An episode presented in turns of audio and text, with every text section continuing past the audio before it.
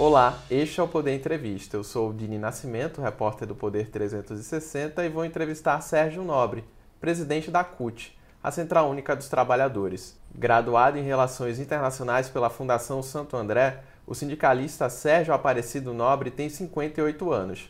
É metalúrgico desde os 16 anos. Foi eleito presidente do Sindicato dos Metalúrgicos do ABC em 2008 e reconduzido à função em 2011.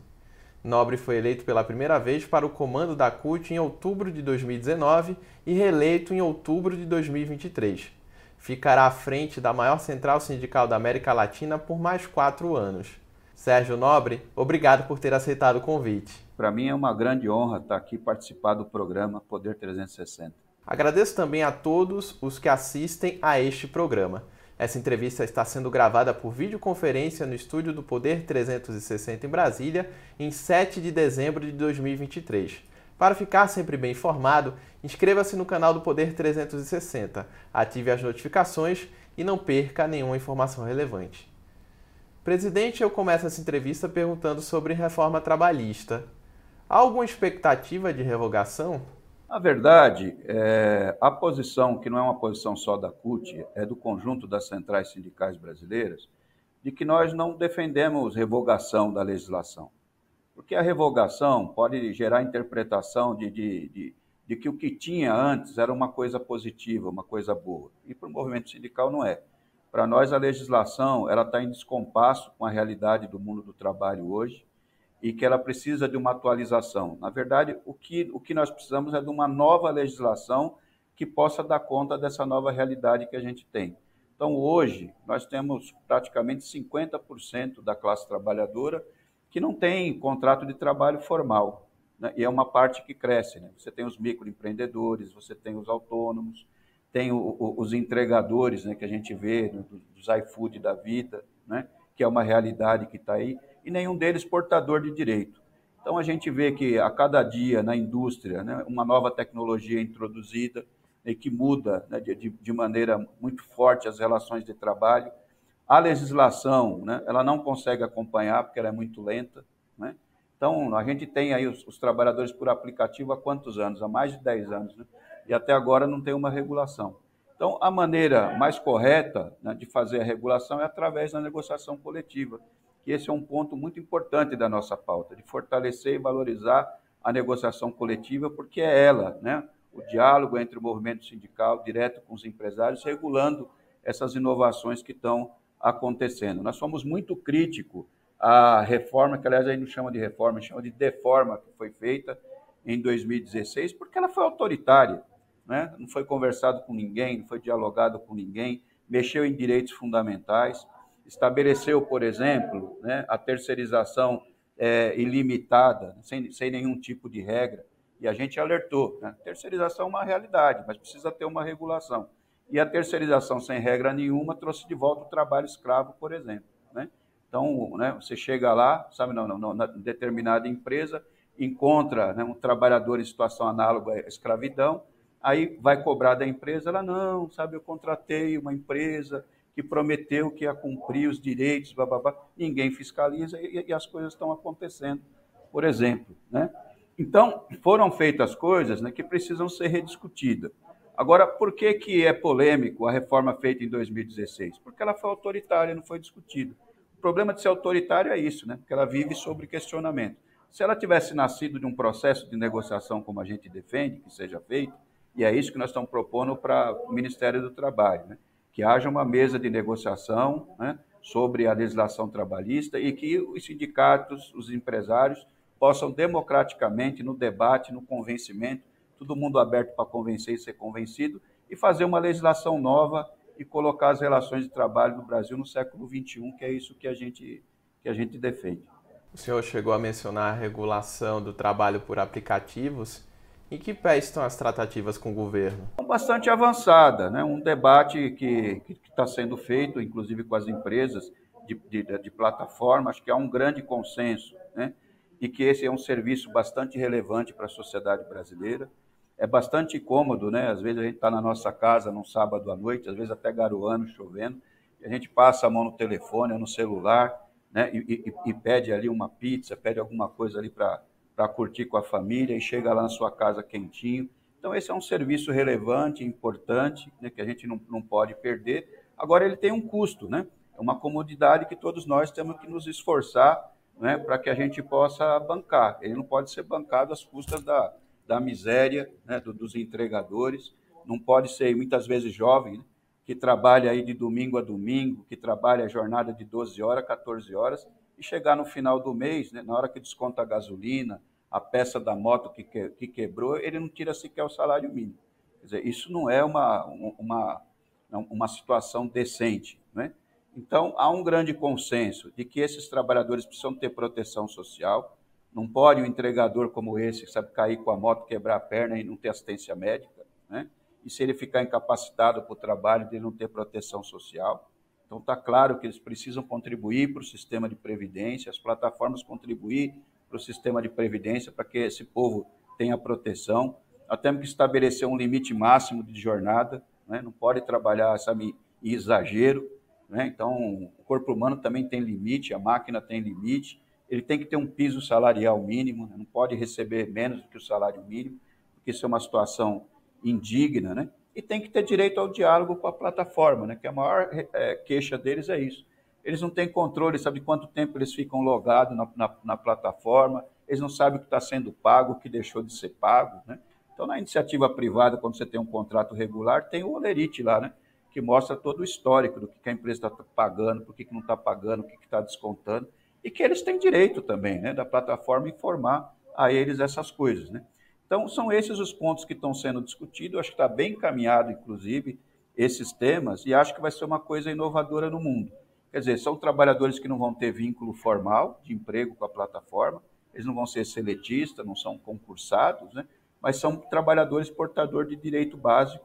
E eu não tenho conhecimento de nenhum lugar no planeta onde isso aconteceu numa, num acordo nacional. Né? Eu sei que tem casos de uma categoria ou outra no mundo, um município ou outro em algum país do mundo, mas não, sabe, num, num, numa, numa legislação nacional como está sendo construído no Brasil, e acho que é um grande avanço civilizatório, e acho que o Brasil vai ser um, um caso positivo, um exemplo para o mundo. E na visão da CUT, qual seria o limite de horas ideal e também o piso salarial? Então, eu, a, a, jornada não pode, de maneira nenhuma, passar de 10 horas, na minha opinião, sabe, de trabalho. Né? Então, a, passou disso, acho que é uma coisa extremamente exagerada. E a gente sabe que acontece casos de, de ultrapassar, tem relato, né? Porque senão ele não consegue pagar o carro, muitas vezes, né? Aqueles que transportam passageiro, pagar a moto, enfim. Né? Então isso tem que ter um limite. As empresas também concordam com isso. O risco do cansaço, o risco do acidente para a sociedade é muito grande, né? Então estabelecer. Eu acredito muito na negociação coletiva, né? Que esse é um tema, os limites têm que ser negociados com a própria categoria, porque é eles que vivenciam, né? É, que vivenciam essa realidade. E quanto ao piso salarial? O piso salarial, eles têm, sabe, uma, uma, uma definição. É, acho, acho que no caso de motoristas, tem se falado em algo em torno de R$ reais é, sabe, pela, pela, pela hora trabalhada, enfim. Né? Tem um cálculo que está sendo feito lá, que isso faz com que o trabalhador ele possa ter um rendimento suficiente para ele fazer a manutenção do veículo, para ele poder sustentar a família.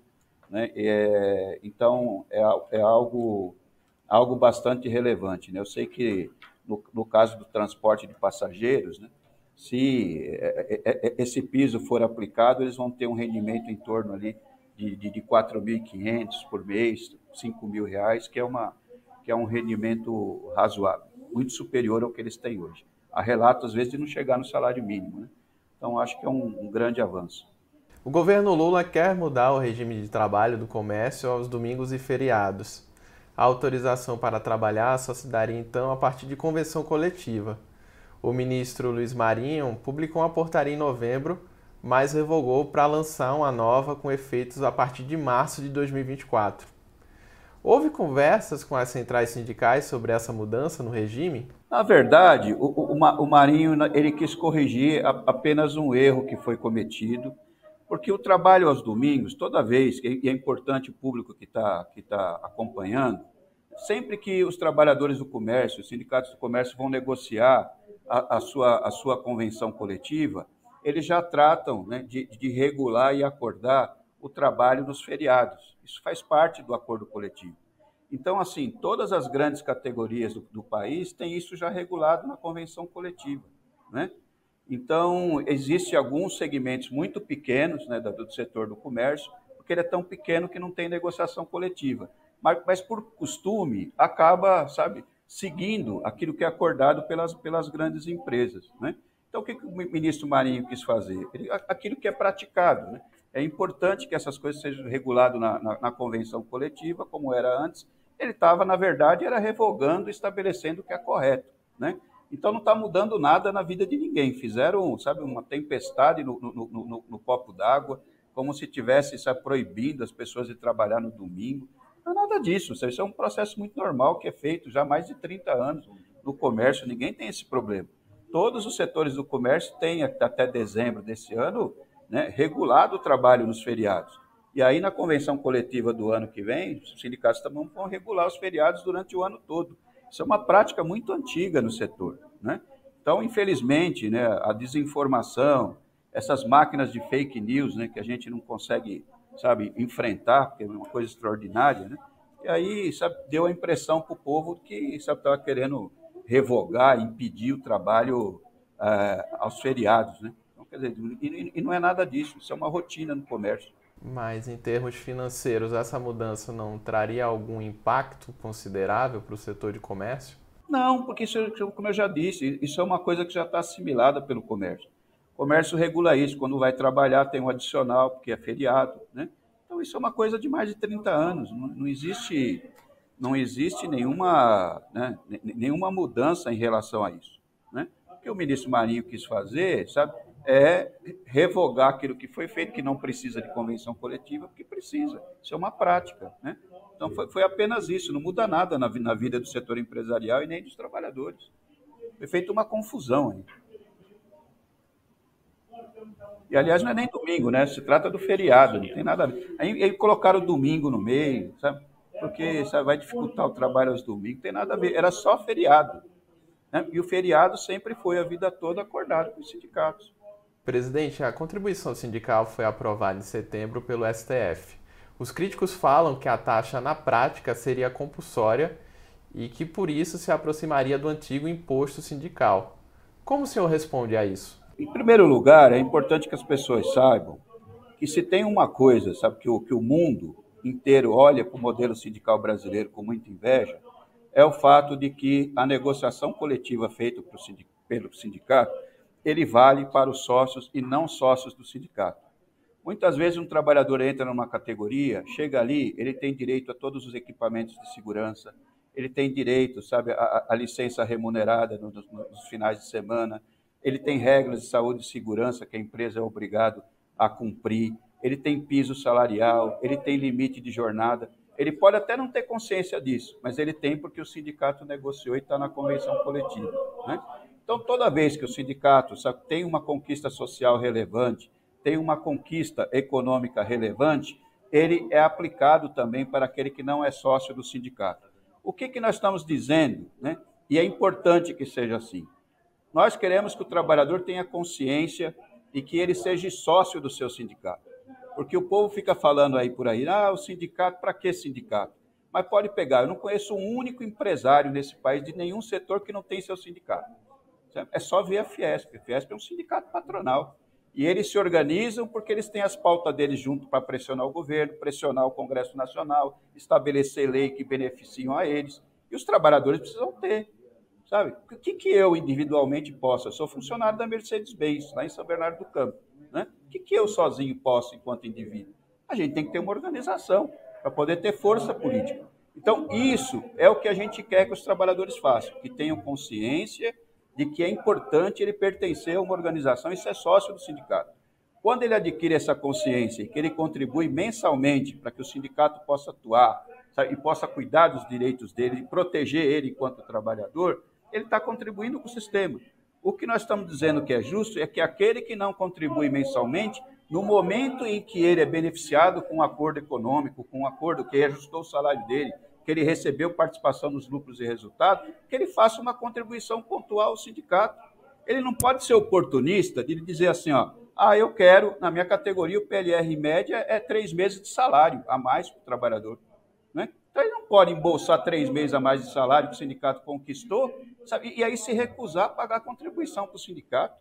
Aliás, a gente tem chamado a atenção dos empresários que ficam defendendo isso, tem que ter direito de oposição. Por que, que ele vai se opor a uma única cláusula do acordo? Porque todo acordo coletivo tem direito e tem obrigação. Acabei de falar aqui que no comércio, quando regula o salário, aumenta o salário do, do comerciário, está lá. Tem que trabalhar nos feriados, assim, assim, assim. Obrigação. Se a gente começar a estimular esse tipo de coisa, ele pode falar: tudo bem, eu, eu quero o reajuste de salário, mas não quero trabalhar de feriado de domingo. Por que, que ele não pode se opor a isso também? Então, é uma coisa irracional. Sabe, a única coisa que pode dar segurança nesse país, que os empresários falam, que para eles é importante segurança jurídica, é o acordo, é o acordo valer. É a única coisa que dá segurança jurídica. Né? Então, o que, que nós estamos dizendo aqui? Ninguém é obrigado a ser sócio do sindicato se ele não acredita, ninguém é obrigado a filiar ao sindicato. Agora, ele não pode ser oportunista de embolsar aquilo que o sindicato conquista, sabe, reajustar o aumento real do salário dele acima da inflação, ele embolsar três, quatro meses de salário adicional que ele não teria, e aí se recusar a pagar 50 reais em média para o sindicato que prestou o serviço. Quer dizer, isso é oportunismo demais, a gente não pode defender esse tipo de coisa. Presidente, para ficar claro, essa taxa ela equivaleria a quantos dias trabalhados por ano? Olha, ela nunca. Isso, isso, também é uma coisa praticada também há 30 anos no Brasil. Quer dizer, a taxa negocial não é uma coisa nova.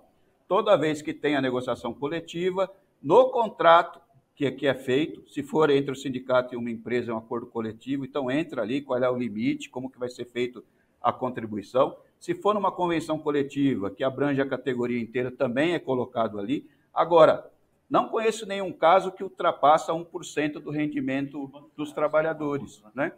Então, é, que é uma coisa bastante razoável. Mas aí 1%, então, se a gente for equiparar, equivaleria mais ou menos a três dias e meio de trabalho por ano, isso? Seria isso, não? No máximo. Tem sindicato que cobra menos. O meu sindicato só cobra Sindicatos Metalúrgicos do ABC, quando tem uma conquista econômica. E é sobre a conquista econômica que ele está tendo. Então, se ele vai ter três meses a mais de salário, né, é uma mensalidade, o valor de uma mensalidade que é cobrado sobre aquele valor. A mensalidade dos sindicatos metalúrgicos, quem é sócio, paga 1,5% ao mês, né, que é a mensalidade sindical. Então, no meu sindicato é assim: quando não é associado, ele recebeu um benefício, sobre aquele benefício ele contribui com 1,5%. E aí cada sindicato tem a sua, né, o seu estatuto, tem o seu costume, tem, né, tem o seu regramento. Ainda falando sobre a reforma trabalhista, depois da instituição da reforma, houve uma queda considerável na arrecadação das centrais sindicais. Saiu de 213 milhões em 2017 e despencou para 1,9 milhão de reais em 2022. A expectativa é de que a nova taxa aumente o poder financeiro dos sindicatos. O senhor pode falar a respeito? A verdade, em 2016, é que nós falamos que o Brasil sofreu um golpe de Estado e a gente dizia que o golpe não era na presidenta Dilma, o golpe era sobre a classe trabalhadora. Então, o que, que eles queriam? Eles queriam flexibilizar totalmente a legislação trabalhista, eles queriam é, privatizar todas as empresas estatais. Esse era o projeto falado aí ao largo, né? Então, para fazer isso, não pode ter resistência dos trabalhadores. Então, o que, que eles quiseram, na verdade? Eles quiseram eliminar a resistência né, dos, dos trabalhadores, cortando o financiamento dos sindicatos. Foi isso que eles fizeram.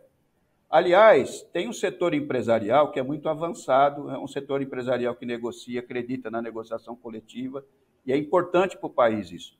Mas existe um setor retógrado no Brasil, que a mentalidade deles é o seguinte: quanto mais forte o sindicato, mais custo para a empresa. Sindicato forte significa, sabe, mais direito, mais conquista, isso mais custo para as empresas. Eles não conseguem entender, sabe, que, que os recursos que vai para o bolso do trabalhador ajudam a movimentar a economia. O movimento sindical, todo ano, nas negociações de participação nos lucros, nas negociações de reajuste salarial, colocam bilhões na economia brasileira, que vira consumo, que vira produção. Né? Então, a gente não pode sabe, cair nesse, nesse conto desse setor atrasado do, do, do, empresariado brasileiro. Mas todo o setor empresarial que tem tradição de negociação coletiva, que acredita na negociação coletiva, sabe o quanto é importante ter sindicato forte. Sindicato forte, primeiro, é civilidade nas relações de trabalho. Né? O trabalhador, tem empresário que pensa que o trabalhador é, é igual à máquina, que é uma propriedade dele. Não é, o trabalhador não é propriedade dele. O trabalhador é portador de direito. Sabe, ele tem direito de concordar, discordar, sabe, tem que dialogar com, ele, com esse trabalho. Essa é a relação moderna de trabalho que tem que ter. Isso é importante para o país. Né? É civilizatório para o país e é também fator de desenvolvimento, que é isso que eu disse para vocês. Os sindicatos injetam, sabe, bilhões na economia brasileira, que muitas vezes vai no pequeno comércio, nas pequenas empresas que movimenta a economia brasileira, e ele é importante, além de ser um pilar da democracia. Né? A gente viu o que aconteceu no 8 de janeiro. Essas coisas acontecem quando enfraquece né, a, a, as instituições democráticas do país, e o movimento sindical ele é uma instituição democrática e, e que tem papel relevante na preservação da democracia no Brasil. Então, o que, que o STF fez? Reconheceu isso, de que é importante que o movimento sindical tenha sustentação financeira para que ele possa cumprir o seu papel, não só nas relações de trabalho, mas também é, o seu compromisso com a democracia no Brasil. A CUT defendeu o veto do presidente Lula à prorrogação da desoneração da folha. Em outubro de 2021, durante o governo Bolsonaro, no entanto, centrais sindicais fizeram ato a favor da prorrogação. O que mudou de lá para cá? Na verdade, a situação, né? Então, naquele período ali, a gente estava sob um duro impacto da pandemia. A gente viu o quanto do, fechou no comércio, pequenas empresas, o sofrimento que foi né, a gente apro aprovar o auxílio emergencial que no começo sabe, o governo dizia que não podia passar de 100 reais, porque não tinha capacidade, e a gente conseguiu ganhar esse debate.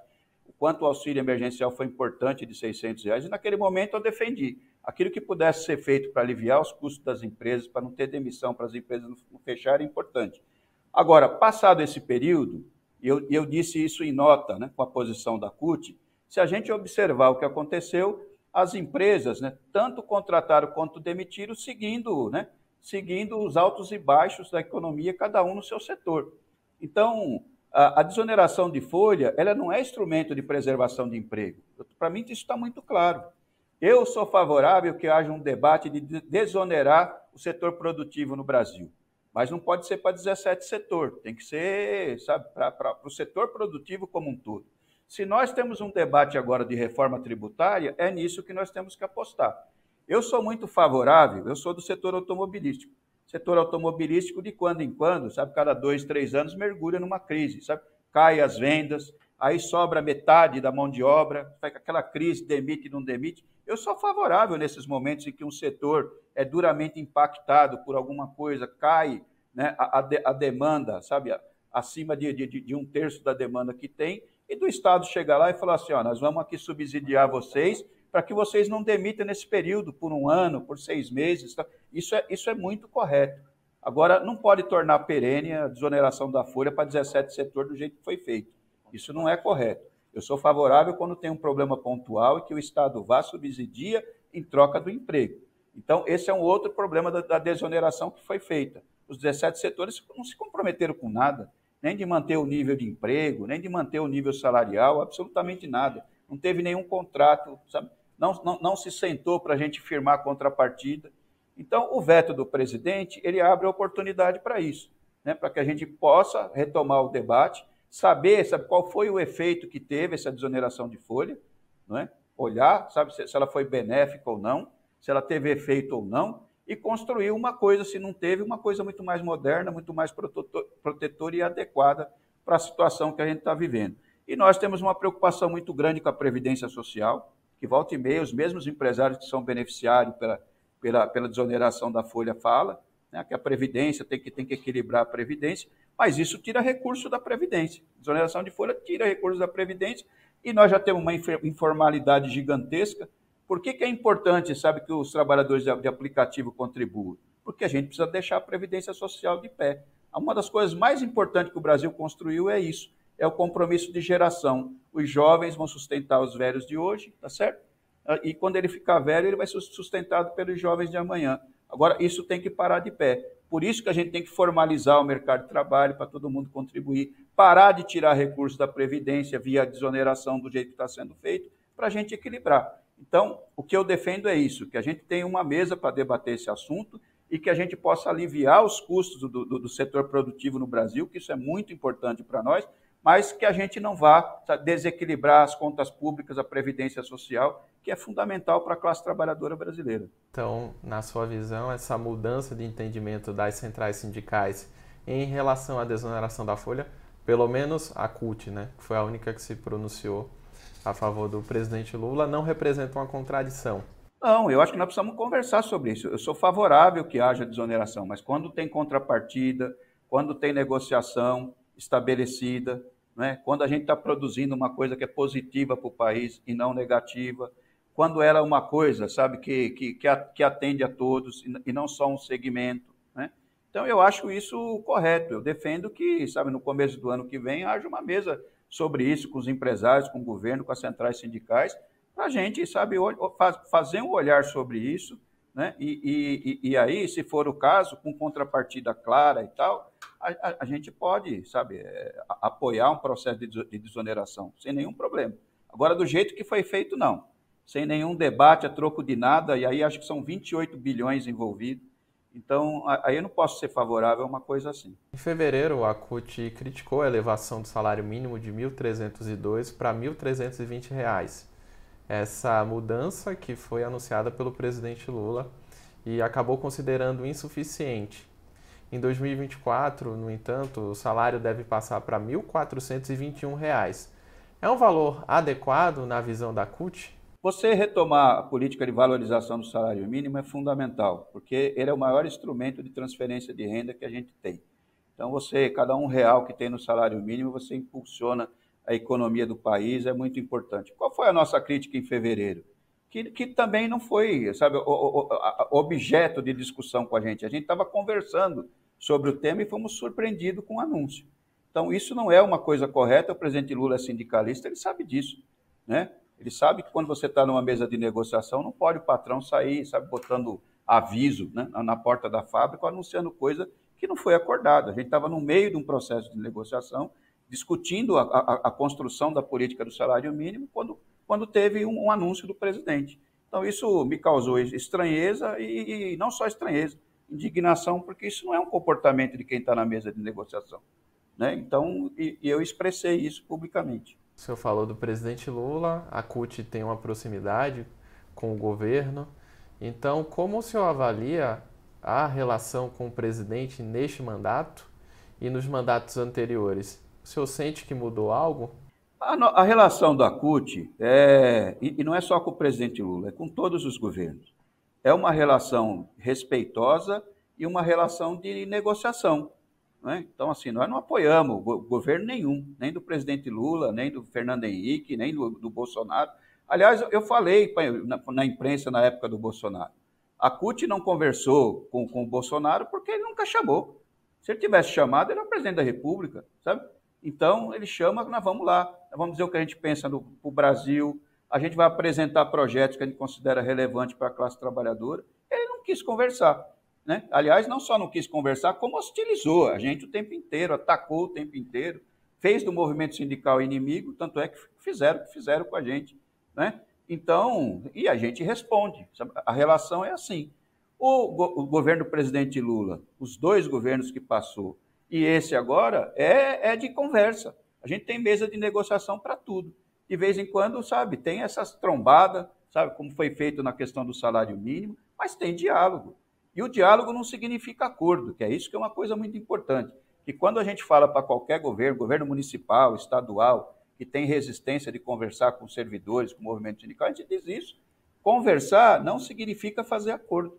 Né? Agora, conversar é obrigatório sabe? É civilizado conversar. Então, o presidente Lula tem a, a, abrido as portas aí né, de todos os ministérios para que a gente possa apresentar nossa pauta, dialogar, e a gente trata ele com muito respeito, né? Mas sabe, a gente não abre mão das nossas posições enquanto trabalhador. Né? Então, nós vamos defender nossa pauta, que os servidores públicos tenham reajuste salarial, a gente quer ampliar direitos, a gente quer que é a nossa pauta. Nós não vamos abrir mão disso em nome de governo nenhum. Estamos chegando perto do fim dessa entrevista. O senhor seguirá à frente da CUT por mais quatro anos. Então, quais são as prioridades para esse novo mandato? Uma prioridade é, que a gente tem é, que eu acho que é a principal de curto prazo, é a gente remodelar o, o modelo sindical brasileiro. Como eu falei para você, hoje o modelo sindical, e o presidente Lula nos deu essa oportunidade, tem uma mesa nacional tratando do tema, que é atualização do modelo sindical e fortalecimento da negociação coletiva. O nosso modelo sindical, como eu te falei, ele foi montado na década de 40 para representar o que tinha à época, que era os trabalhadores com carteira assinada e os servidores públicos concursados. Hoje, mais da metade da classe trabalhadora não está nessa condição, portanto, está fora do, do, do, do, processo de proteção social e também de organização sindical. Então, nós precisamos trazer para dentro né, todos esses trabalhadores que estão fora do modelo. Não tem sentido você ter um modelo sindical que representa metade da categoria. E nós precisamos fortalecer a negociação coletiva como o, o, mecanismo mais moderno e mais ágil de regular as inovações que estão acontecendo. Então, as inovações tecnológicas vão transformar o mundo do trabalho cada, de cada, uma velocidade cada vez maior. É só ver o que o celular faz hoje, né? Você paga a conta, você compra passagem de avião, você isso tem um forte impacto no mercado de trabalho, população envelhecendo, enfim. Né? Então, a negociação coletiva é que vai ser a produtora né, dessa proteção é, que que a classe trabalhadora moderna precisa. Então, acho que esse é um grande desafio. Nós precisamos ter um modelo sindical protetor que proteja todos né, e que seja ampliador de direitos, porque isso é importante para uma sociedade democrática. Nós precisamos trabalhar fortemente na defesa da democracia. Estou muito convencido que tem gente aqui que não gosta da democracia e trabalha contra ela o tempo inteiro. E a gente tem exemplos disso, né? O trabalhador ele só amplia direito na democracia. Na ditadura, a classe trabalhadora são os primeiros a ser perseguido. Isso é, foi assim no mundo todo. Então, eu acho que o tempo todo, os sindicatos nossos, nós temos que trabalhar no fortalecimento das instituições democráticas, no par defender o parlamento, defender o judiciário, mesmo muitas vezes sendo crítico às coisas que eles fazem, mas são pilar da democracia, defender as eleições livres. Eu acho que essa é uma tarefa muito importante que a gente tem que cumprir pela frente. Né? E trabalhar para que nenhum trabalhador, né, nenhum cidadão brasileiro passe fome no nosso país, que é uma coisa que mais dói. Eu moro lá em São Bernardo do Campo, eu nunca vi tanta gente, sabe, dormindo nas calçadas aqui em São Paulo, nas capitais, quando a gente vai. Isso não é uma coisa digna. Né? Então, assim, eu, eu defendo que os trabalhadores tenham uma renda mínima suficiente para que ele possa, sabe, viver com dignidade. Né? Nenhum cidadão brasileiro passando fome no nosso país, o combate à fome ele é muito importante. E a geração de emprego de qualidade que a gente quer. Sabe? A gente quer que o Brasil seja um país desenvolvido. Para isso tem que ter uma base industrial muito forte. Nenhum país do mundo conseguiu dar um padrão de vida bom para o seu povo sem ter uma base industrial muito forte. Nós não temos futuro se a gente continuar exportando minério e comprando máquina como a gente está fazendo, ou exportando commodities. Nós temos que industrializar aqui. Isso é uma coisa que tem que estar muito presente né, na, nossa, na, na nossa atuação.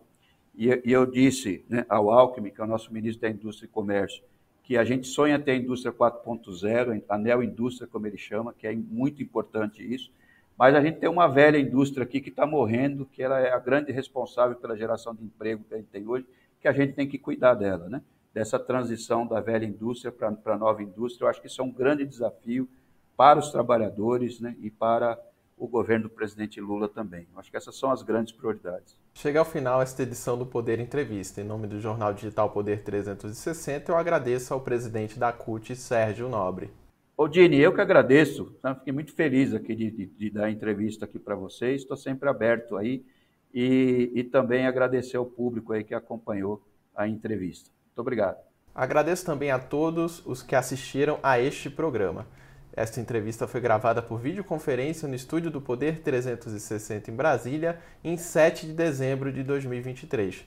Para ficar sempre bem informado, inscreva-se no canal do Poder 360, ative as notificações e não perca nenhuma informação relevante. Muito obrigado e até a próxima. Poder Monitor, a ferramenta mais completa para monitorar os três poderes. Acesse agora poder.cc/monitor e ganhe 30 dias grátis.